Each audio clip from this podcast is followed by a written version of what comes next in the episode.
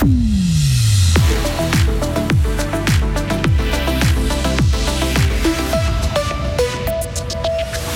Le crack à Fribourg inquiète moins que chez nos voisins vaudois. De la peine à s'orienter vers un apprentissage, le forum Start peut vous aider et une nouvelle carte journalière va voir le jour en 2024. Une fin de semaine à passer sous le soleil. Il va faire 5 degrés aujourd'hui par chez nous et jusqu'à 9 degrés en Valais ce week-end, vendredi 10 février 2023. Bonjour Hugo Savary. Bonjour Mike, bonjour à toutes et à tous. La drogue du pauvre est peu répandue dans le canton de Fribourg. Le 24 heures révélait que le crack inquiétait dans le nord vaudois. Ce n'est donc pas le cas chez nous. Moins de 10 enquêtes sont actuellement ouvertes selon le ministère public fribourgeois concernant de la vente ou de la consommation de cette drogue, ce qui n'en fait pas encore un trafic d'après les autorités.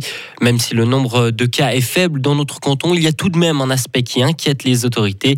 C'est la force addictive de cette drogue, Lauriane Schott. Le crack est une drogue qui se fume, issue de la cocaïne qui a été brûlée avec d'autres produits avant de se transformer en sorte de petits cailloux solides. Pendant longtemps, cette préparation se faisait par les consommateurs directement, alors qu'aujourd'hui, le crack peut s'acheter déjà prêt, dans des petits sachets de 0,2 grammes. Une drogue qui s'écoule rapidement, car elle est moins chère que la cocaïne, entre 10 et 50 francs le petit sachet, alors que le gramme de poudre blanche se vend une centaine de francs en moyenne. Une drogue plus accessible financièrement, alors qu'elle est tout autant dangereuse qu'une autre drogue, peut-être même plus encore, car elle est particulièrement addictive. Une fois consommée, la personne ressent presque instantanément une dépendance. Les autorités font ce qu'elles peuvent aujourd'hui pour bloquer l'approvisionnement de cette drogue en essayant de découvrir où les consommateurs se sont procurés le crack. La nouvelle répartition des tâches entre l'État et les communes est décidément un dossier chaud à Fribourg. Des débats ont eu lieu hier matin au Grand Conseil et les députés n'ont pas réussi à passer en revue une première fois l'ensemble du texte. Ce premier paquet porte sur les structures d'accueil extra-familiales, l'aide et les soins à domicile, les institutions spécialisées et les personnes âgées en EMS. Les prochains débats sont prévus vu en mars. Mettre en avant la formation professionnelle. C'est l'objectif du Forum des métiers Start. Près de 90 exposants sont à Forum Fribourg pour faire découvrir plus de 200 professions. C'est toujours un défi d'encourager les jeunes à se lancer dans un apprentissage. L'entreprise Micarna, par exemple, enregistre depuis deux ans une baisse des postulations.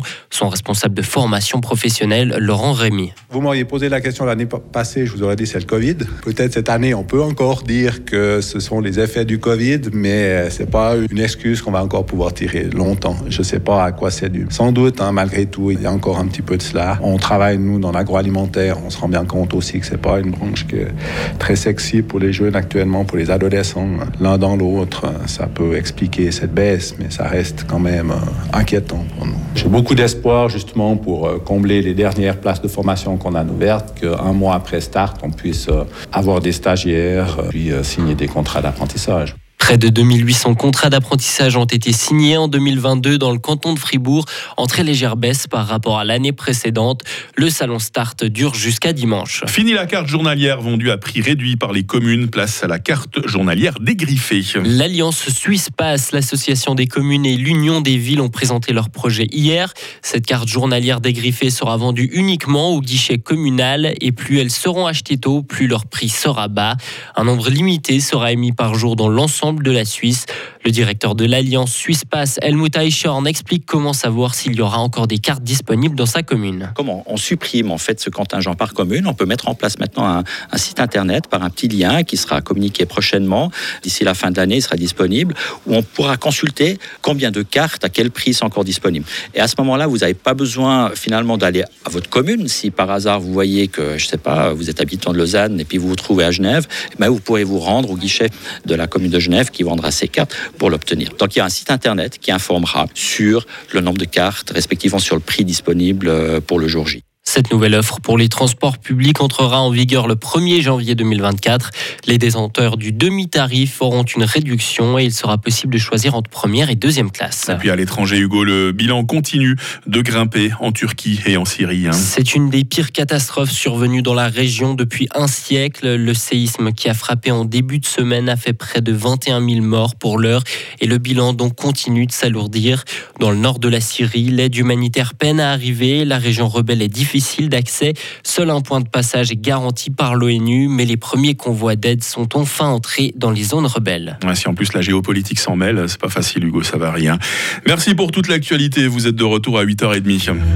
Retrouvez toute l'info sur frappe et frappe.ch.